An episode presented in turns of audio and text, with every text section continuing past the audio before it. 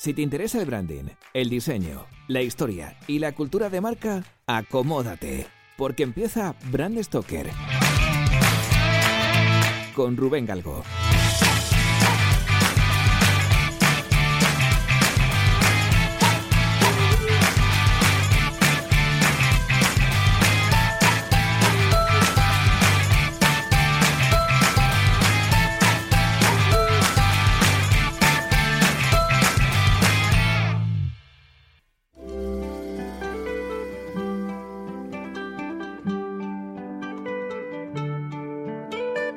Pero antes de profundizar en la marca Colgate, vamos a ver cuál es el origen de la pasta de dientes. Para ello tenemos que retroceder hasta el Egipto del siglo IV a.C. Recientemente se ha descubierto un manuscrito de esa época que contiene una receta para elaborar un engrudo a base de sal, pimienta, hojas de menta, flores, piedra pómez, uñas de buey, cáscara de huevo y mirra. Sí, la famosa mirra que nadie sabe nunca para qué sirve. Posteriormente se ha demostrado que los chinos usaban espinas de pescado machacadas para lavarse los dientes, pero es que los árabes también tenían un sistema, empleaban arena fina y piedra pómez. Aunque sin lugar a dudas los más escatológicos eran los romanos, que usaban orina humana para blanquearse los dientes. No sé yo cómo de blancos quedarían, la verdad. Esto fue así hasta que en el siglo I después de Cristo el médico del emperador Claudio, escribonio largo, inventó una protopasta de dientes mezclando vinagre, miel, sal y cristal muy machacado. Y menos mal que estaba muy machacado, porque imagínate meterte un trozo de cristal en la boca. Lo cierto es que la higiene bucal ha sido un problema que ha preocupado a distintas civilizaciones y culturas desde hace miles y miles de años. Por ejemplo, los mayas. Ellos también trataban las caries, aunque usaban un sistema bastante diferente al nuestro, ellos usaban cataplasmas de raíces y plantas, y en los casos más extremos, usaban cenizas de iguana quemada.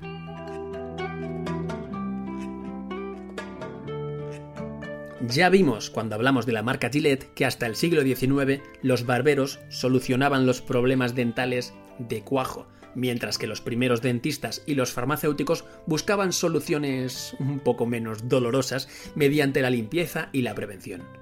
Por eso la mayoría de la gente que optaba por tener cierta higiene bucal compraba polvo para dientes. Hay que tener en cuenta que era un hábito que poca gente tenía, y esto fue así hasta que en 1852 un cirujano dental de Connecticut que se llamaba Washington Sheffield inventó la primera pasta de dientes tal y como la conocemos hoy. El doctor Sheffield bautizó a esta pasta como crema dentífrica y empezó a utilizarla con sus pacientes. A los pocos años se convirtió en uno de los dentistas más exitosos de los Estados Unidos, principalmente por la maestría que tenía como cirujano dental, aunque, en honor a la verdad, su fama fue ligada a una innovación que no se le ocurrió a él, sino a su hijo, Lucius Sheffield. Lucius Sheffield había mamado la odontología en casa desde pequeño, y tras estudiar medicina en Harvard en 1878, continuó los pasos de su padre como odontólogo en París.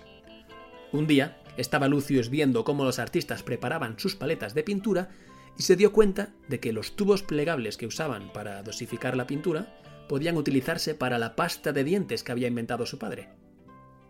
El uso de estos tubos en un producto de higiene supuso una revolución en la industria del packaging. Padre e hijo vieron el potencial del dentífrico en tubo y en 1880 fundan una empresa farmacéutica llamada Sheffield Dentifrice Company, que aún está en actividad hoy con el nombre Sheffield Pharmaceuticals. Bueno, pues ya sabemos quién inventó la pasta de dientes y ahora sí vamos a hablar del origen de la marca Colgate.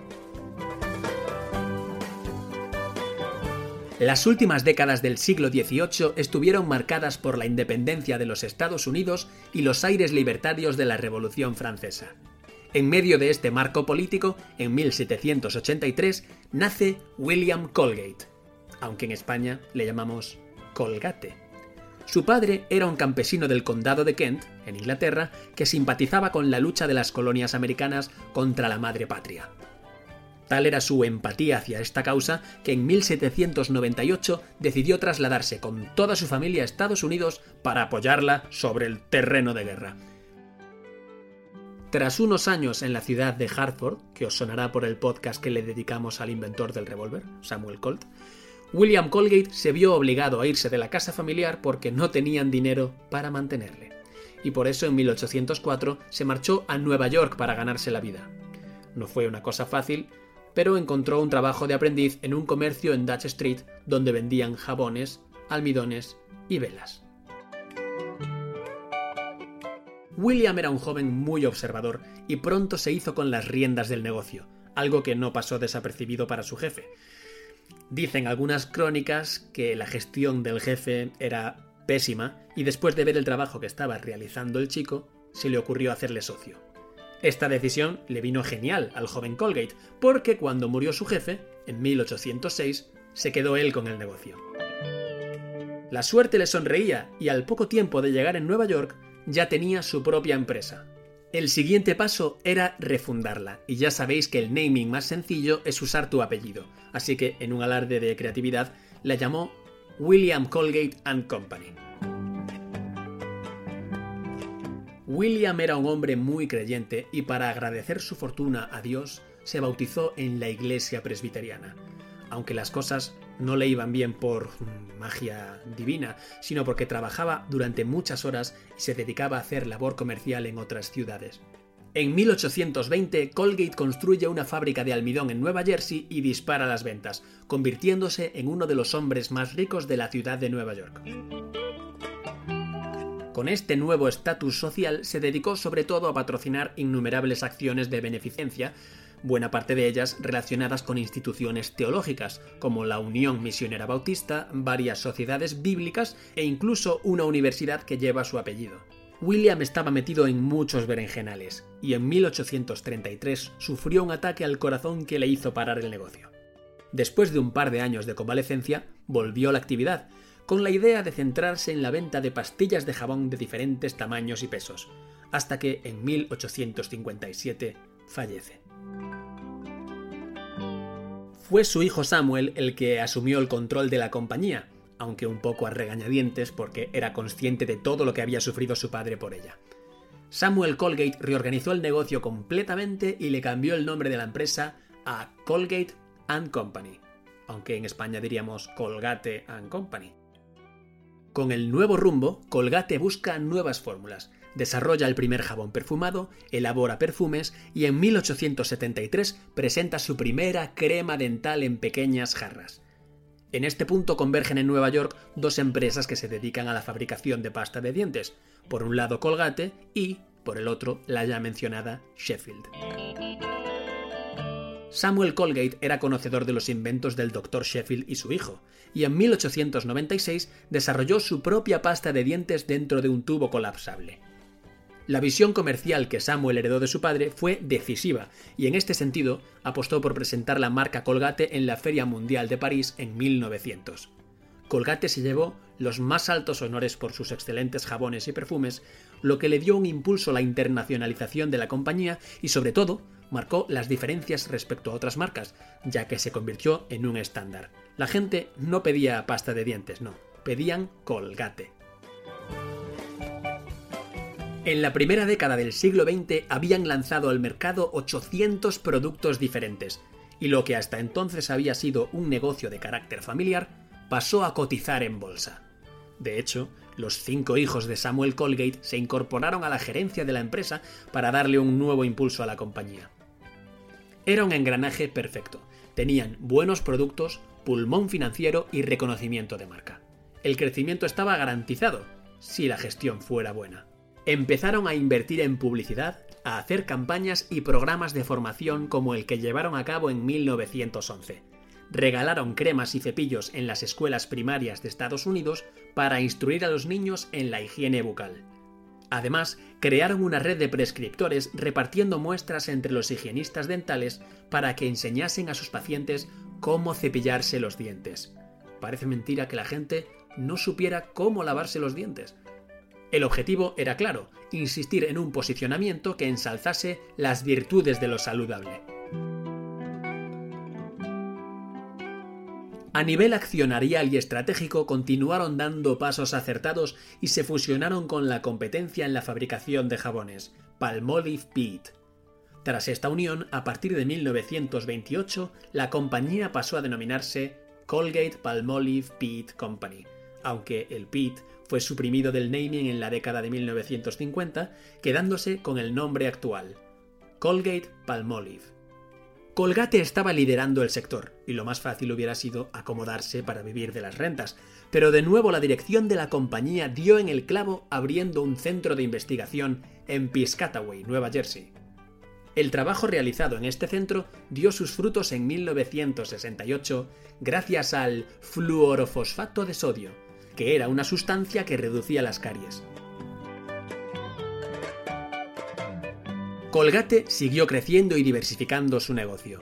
Adquirió nuevos laboratorios, compañías de nutrición animal como Hills, marcas relacionadas con la limpieza en el hogar como Cristasol o Ajax, firmas de desodorantes como Sanex e incluyó como segunda marca dental a Profident.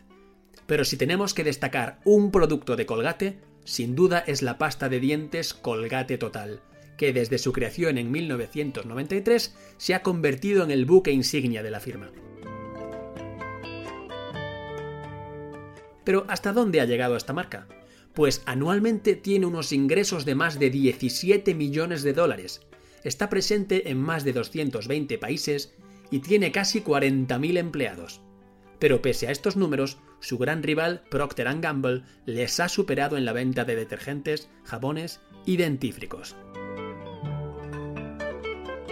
Y antes de finalizar, tenemos que abordar un borrón en el historial de la compañía, y es que en la actualidad Colgate está en el objetivo de numerosas organizaciones en defensa de los animales por culpa de los experimentos que hacen con estos.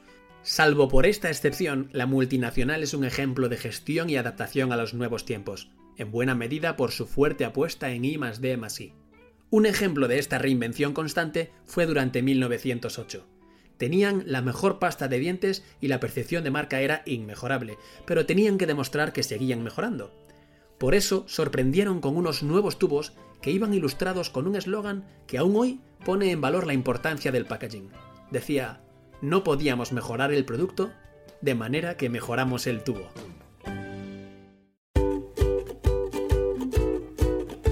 Pues hemos llegado al final de este programa de Brand Stoker y como siempre tengo que deciros que ha sido un placer.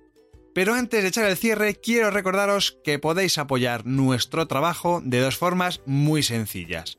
La primera es realizando vuestras compras en Amazon a través del enlace de afiliados que tenemos en nuestra página web. Y la segunda es haciendo mecenas de Brand Stoker en iVoox.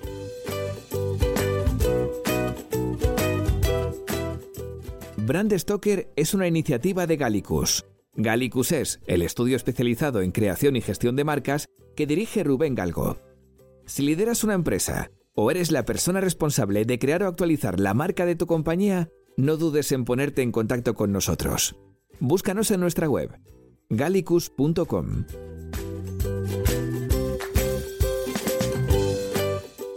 Ya sabéis que nos podéis seguir en Twitter, Facebook e Instagram donde nos encontraréis con el usuario Gallicus Branding, o si lo preferís, me podéis seguir a mí a través del usuario Crenecito.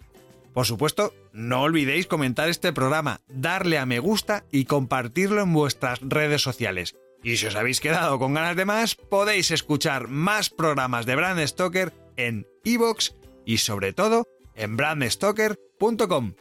Muchas gracias por estar ahí y recordad, como dijo Paul Rand, el diseño es simple. Por eso es tan complicado. Hasta el próximo programa. ¡Chao!